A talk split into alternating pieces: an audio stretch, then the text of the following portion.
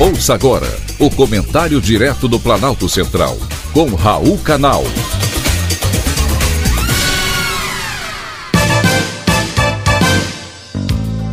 Queridos ouvintes e atentos escutantes. Assunto de hoje: PEC Fura-Teto.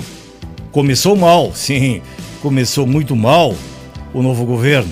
Como primeira medida, enviou ao Congresso Nacional uma proposta de emenda à Constituição para gastar mais do que o previsto no orçamento aprovado pelo parlamento e enviado pelo atual governo. Todo mundo sabe que é responsabilidade do governo gastar bem o dinheiro dos nossos impostos. Há exatamente quatro anos, essa medida vem sendo adotada para evitar rombos no orçamento.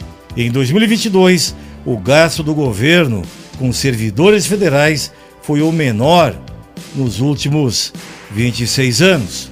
Números apresentados pela equipe do ministro da Economia, Paulo Guedes, ao mercado financeiro mostram que essa despesa chegou a representar 4,2% do PIB, produto interno bruto.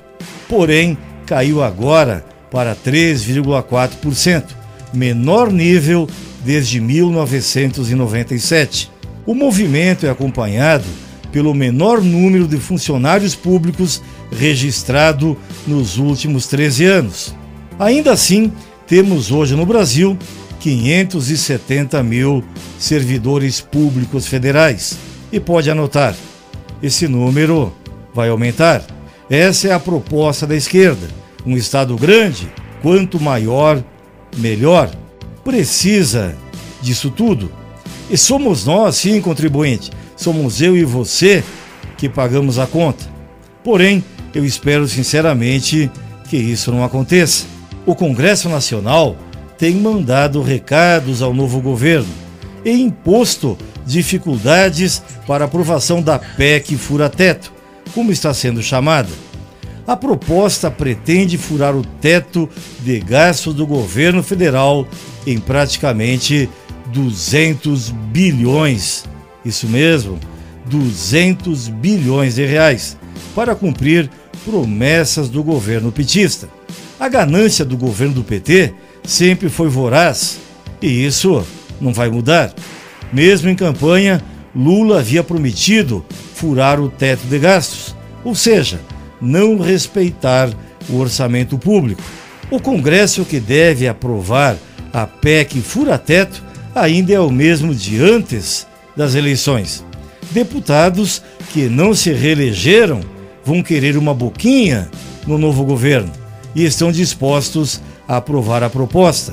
Espero que tanto no Senado quanto na Câmara dos Deputados haja discernimento e impeça essa aberração do governo petista. Está claro que a proposta está muito mais voltada a possibilitar vida fácil a Lula e seus comparsas. Nem assumiram ainda e estão dando sinais desastrosos para a economia brasileira e ao país como um todo. Começou mal, sim, o futuro governo ainda não começou e já começou muito mal. Foi um privilégio, mais uma vez, ter conversado com você.